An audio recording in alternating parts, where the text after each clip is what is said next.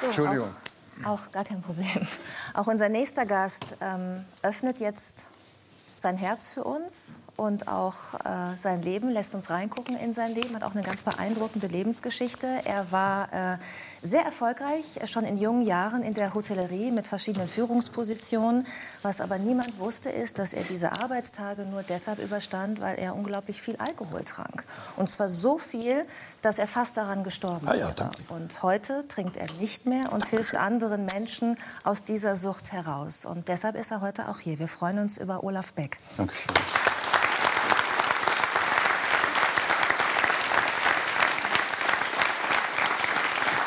Herr Beck, das, was ich gerade beschrieben habe, dass Sie schon so jung, so erfolgreich waren. Ich spreche hier von einem Alter von 25 Jahren. Da hatten Sie schon Führungspositionen in großen Häusern. Wie haben Sie es geschafft, so schnell, so erfolgreich zu sein? Ich glaube, dass die, nach wie vor die Hotellerie eine Branche ist, wo man, wenn man Menschen mag, empathisch ist, auch wie ich früher mit einer 5 in Mathe, Erfolg haben kann. Und wenn man Mentoren hat. Ich hatte einen Hotelmanager, der sagte, Olaf, die 5 in Mathe spielt keine Rolle. Wenn du Menschen magst, kannst du bei uns alles werden. Das war so der Beginn und dann habe ich diesen Weg verfolgt und hatte immer Menschen um mich herum, die an mich geglaubt haben. Die gesagt haben, der kann das, der schafft das. Und so hat es mich relativ schnell erfolgreich gemacht, tatsächlich. Und von außen hat man die ganze Zeit gedacht, wow, was für eine Karriere, ja, was für ein, ein, ein, ein Geschäftsmann von einem Hotel zum nächsten, immer die, nächst, die nächsthöhere Position, immer erfolgreich in den Positionen. Ähm, wie sah es denn innen aus in Ihnen? Relativ schnell, relativ gebrochen. Warum? Wenn man heute das Wort Burnout benutzen würde, also eine Erschöpfungsdepression, war es vermutlich damals so. Als ich 25 war, gab es die Erkenntnis noch nicht so wie heute. Ich habe relativ schnell so diesen Applaus gemocht, im Sinne von Anerkennung, ähm, die nächste Gehaltserhöhung, ein größeres Büro, größeres Hotel, anderes Hotel und mochte das sehr, sehr gerne, wenn, man, wenn ich quasi gefeiert wurde. Habe aber relativ schnell die Balance verloren. Wenn wir heute über Balance sprechen im Leben, dass wir gewisse Säulen bedienen müssen, damit es uns gut geht, damit wir nicht ausbrennen, habe ich nur gearbeitet. Also wirklich nur, auch über Zeitzonen hinaus. Und ein Arzt hat immer gesagt, Olaf oder Herr Beck, Sie haben wie ein Ferrari-Motor in einem VW-Käfer. Also ich habe so schnell gedreht innerlich, dass ich so eine Unruhe hatte, eine permanente Unruhe. Und das ging relativ schnell. Und dann kam es zu der ersten Panikattacke. Wie in alten Zeiten. Wann und wo? Menschen, die jetzt zusehen und eine Panikattacke hatten, können das nachfühlen. Wenn man es nicht hatte, ist es ganz schwer zu vermitteln. Ich, äh, saß in, ich war in einem Büro in Frankfurt am Main und von jetzt auf gleich, ich war 25 Jahre jung, war mein Hals eng. Ich habe innerlich gezittert und ich hatte dieses Stechen am Herz, dachte direkt, das ist ein Herzinfarkt. Bekam vermeintlich keine Luft mehr. Natürlich bekam ich Luft, aber in dem Moment wusste ich das nicht, dass ich die bekomme und bin zusammengesackt an einer Wand auf dem Boden runtergerutscht und habe so gezittert und habe dann hyperventiliert, ohne zu wissen, das ist Hyperventilation. Und dachte wirklich, ich sterbe in dem Moment. Um mich herum Menschen, die mich sonst gefeiert haben. Ich habe mich so geschämt, Weil Sie schwach waren. total. Dieser große, damals noch vielleicht attraktive Mann ähm, war plötzlich schwach. Sie sind immer noch attraktiv. Danke, Frau Rakas. Ja. Also das müssen wir heute überhaupt mal sagen. Nur weil man älter wird, ist man ja nicht mehr, nicht mehr Dankeschön. attraktiv. Also Ich das hatte lange schwarze Ja. Haare. Ja. Und dann liegen sie auf diesem Boden und dieses Bild, das geht nie mehr weg, das ist eingebrannt. Und ich habe so gezittert, geschwitzt und der Notarzt kam relativ schnell aus einem Krankenhaus aus Frankfurt. Und das war der Beginn einer, einer sehr, sehr schweren Zeit dann. Und jeder, der Panikattacken hatte, Sie, äh, du verarbeitest das Thema ja auch in, in den Sörensen-Filmen. Ne? Der ähm, Kommissar hat Panikattacken, weiß. Äh, ja, das habe ich mir gedacht. Ja. Ja. Weiß, dass wenn man einmal eine Panikattacke Ja. hatte, dass dann etwas ganz Schlimmes passiert, Ja. nämlich die Angst vor der nächsten Panikattacke. Genau. Und die hat dann bei Ihnen dazu geführt, dass Sie angefangen haben zu trinken. Mögen Ja. Sie uns diese Situation, es war der Gotthardtunnel, einmal kurz beschreiben? Dieses Phänomen, was Sie sagen, die Angst vor der Angst. Es geht also in eine Angststörung über dann, schleichen, man weiß das ja alles gar nicht. Ich fuhr in meinem Dienstwagen von Frankfurt nach Lugano. Ich musste zu einem Kunden, also einen Reiseveranstalter, besuchen und hatte mir an einer Tankstelle ähm, Dosen Bier gekauft, ganz normal für den Abend, vielleicht um ein Döschen Bier zu trinken, und äh, Coca-Cola. Das hatte ich hinten im, im hinteren Raum am, am Beifahrersitz hinten deponiert.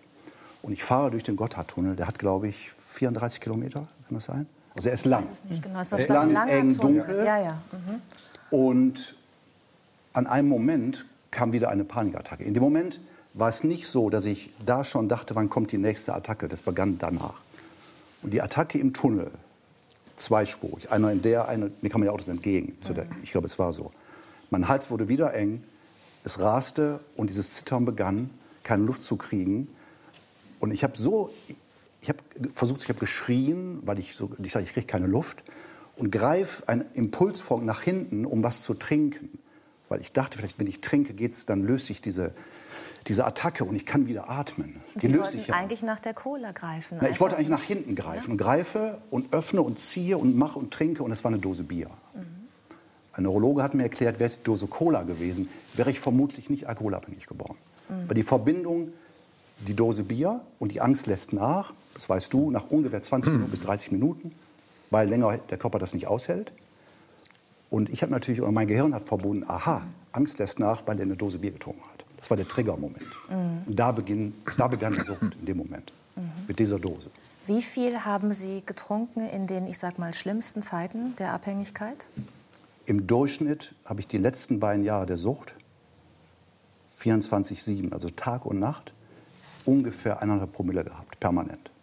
Bedeutet in der Rechnung anderthalb bis zwei Flaschen Wodka. Und zum Abend hin, wenn dann die geselligen Runden auch in der Hotellerie begannen, dazu noch bis drei, vier, fünf Weizenbier. In der Flüssigkeitsmenge obendrauf. Und Sie haben die ganze Zeit, und das ist ja auch das Interessante an dieser Geschichte, weitergearbeitet. Und Sie haben funktioniert. Ähm, Sie haben sehr viel Gewicht zugenommen dann irgendwann. 65 weil, Kilo. Mhm. 65 Kilo, weil Sie ähm, dann, Sie sagen in Ihrem Buch, es waren Fressattacken, die dann Mhm. durch den Alkohol wieder gekommen sind, durch die Angst vor der Angst, durch dieses Psychologe. Wir sehen Sie da auch, also ich, man erkennt Sie kaum. Ja, das bin ich. Ach Quatsch. Und also als das alles passiert ist, diese körperliche Veränderung, hat da niemand in Ihrem Umfeld gemerkt, dass da was nicht stimmt und dass Sie Hilfe brauchen? Natürlich. Im engsten Umfeld, gerade Familie, haben es bemerkt, intensivst meine Schwester. Aber die Scham oder auch die, die, die Hilflosigkeit von, man sagt heute Co-Abhängigen, Familie, Partner, Chef, wir, Freundin, Freund, das ist so besetzt, dass man auch nicht weiß, was man tun soll. Trink doch nicht so viel, ist doch so. Aber in dem Kreis, in dem ich beruflich tätig war, ich habe einen alten Chef jetzt getroffen, der mein, mein, mein Boss war, der ist mittlerweile Ende 70. Er sagte, Olaf, ich habe das nicht bemerkt. Du warst ein großer, du hast gerne ein Bier getrunken, es war in Dortmund die Zeit. Aber ich habe nie bemerkt, dass es dir schlecht ging. Nee, weil ich ja dauernd versucht habe, dass es keiner merkt. Das ist der Alltag von denen, die ich heute betreuen darf, die Menschen. Du versuchst alles, dass es bloß niemand bemerkt. Dauernd. Wann haben Sie denn selber gemerkt, jetzt ist der Punkt, an dem ich aufhören muss, an dem ich radikal mein Leben ändern muss, was ja auch erst nicht funktioniert hat. Sie haben dann ja Entzugsversuche gemacht und haben sich auch psychologische Hilfe geholt. Aber wo war der Punkt, an dem Sie entschieden haben, jetzt muss ich es schaffen?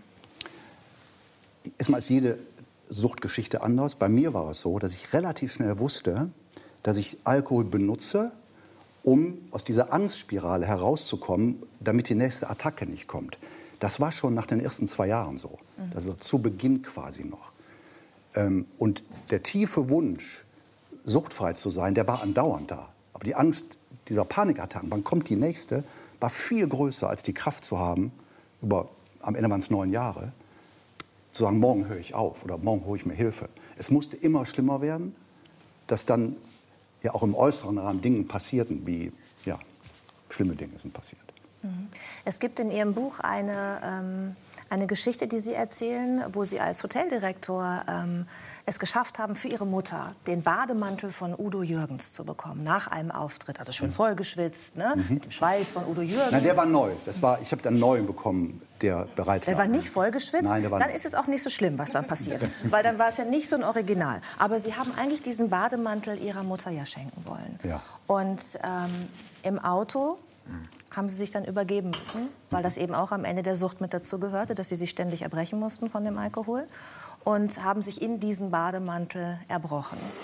Und in ihrem Buch steht, dass sie ihrer Mutter diesen Bademantel nie gegeben haben und dass sie das auch gar nicht wusste, dass sie eigentlich den Mantel für sie besorgt hatten.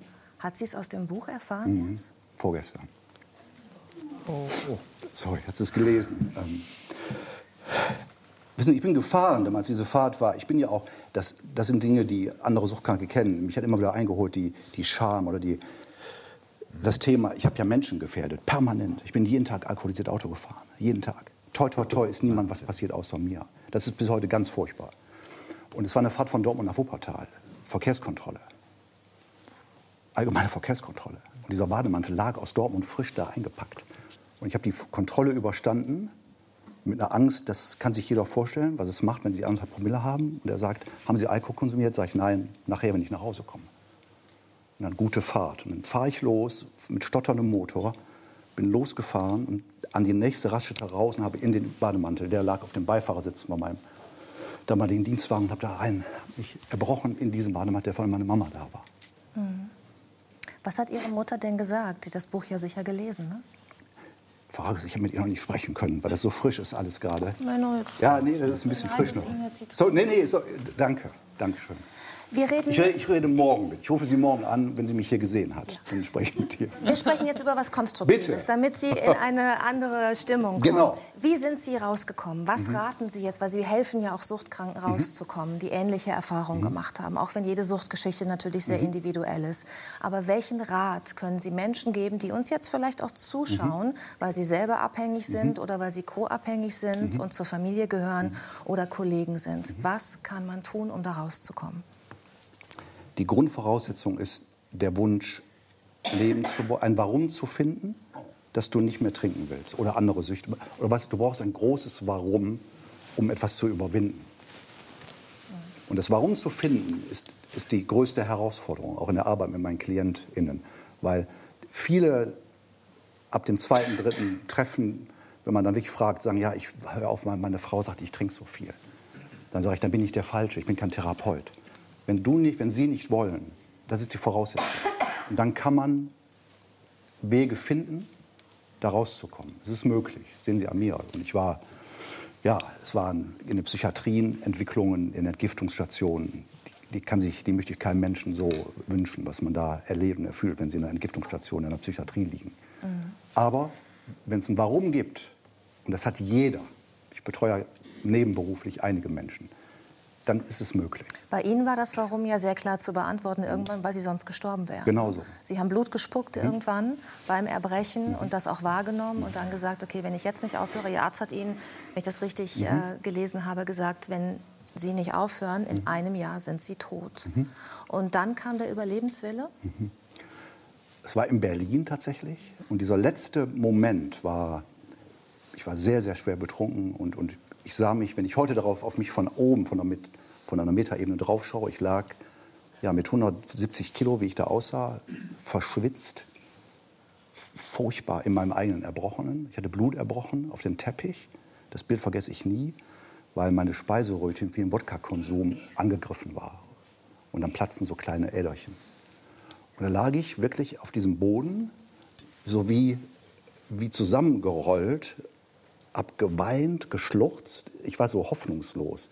Ich hatte nie Suizidgedanken, das will ich manchmal, hatte ich nie.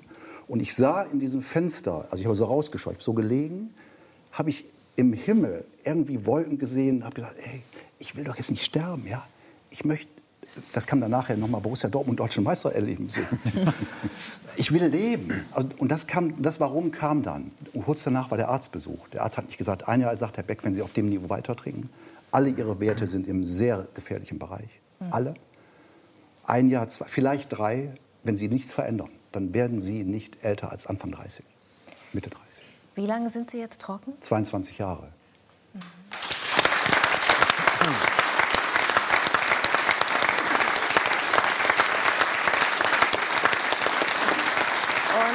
Und Sie müssen wahnsinnig, Judith, ich habe das vorhin mitbekommen, passt nach wie vor wahnsinnig auf sich auf. Weil wir haben vor der Sendung äh, alkoholfreie Drinks verteilt. Die sahen aber aus wie so ein Cocktail. Und da ist er, obwohl ich ihm dreimal gesagt habe, ist es alkoholfrei, ist er trotzdem noch mal rausgegangen und hat gefragt an der Bar, ob das wirklich alkoholfrei ist. Das heißt, von einem Drink Hängt es ab, ob sie trocken bleiben? Oder besteht die Gefahr? Die Gefahr besteht immer. Ja. Also, aber ich muss mich der ja nicht aussetzen. Und die Gefahr als Hotelmanager oder ehemaliger Hotelmanager, ich weiß, der Barkeeper vergisst vielleicht beim Mixen der beiden, macht den Gin da rein, anstatt in das. Und deswegen trinke ich fast immer Wasser. Also immer Wasser. Okay. Glauben Sie, dass wir alle zu sorglos mit dem Thema umgehen? Ich meine, wir sitzen hier, wir haben hier auch jeder, also jeder Zweite hat ein Weinglas. Es gehört irgendwie mit dazu. Es war gerade Oktoberfest und dann wird angestoßen und die Biergläser können gar nicht groß genug sein und die Kellnerin, die dann 30 oder 40 schleppen, werden gefeiert. Also ist es ein Problem, was wir haben, strukturelles? Das ist eine ganz wichtige Frage. Ich bin ja kein Missionar und ich arbeite ja in einer Branche, die wundervoll ist und Gastgeber sind. Es ist ein Kulturgut am Ende. Die, die Verharmlosung liegt ja in uns allen, wie wir damit umgehen. Wir sprechen, wir, man spricht von ungefähr sechs Millionen Menschen, die vermutlich auffällig konsumieren. Und die Verfügbarkeit, der Preis, es ist sehr günstig, es gibt es überall. Das ist schon eine Gefahr. Aber am Ende, wer bin ich, das zu verteufeln? Weil es gibt genug Menschen, die damit ganz normal den Konsum ausüben. Aber es ist gefährlich.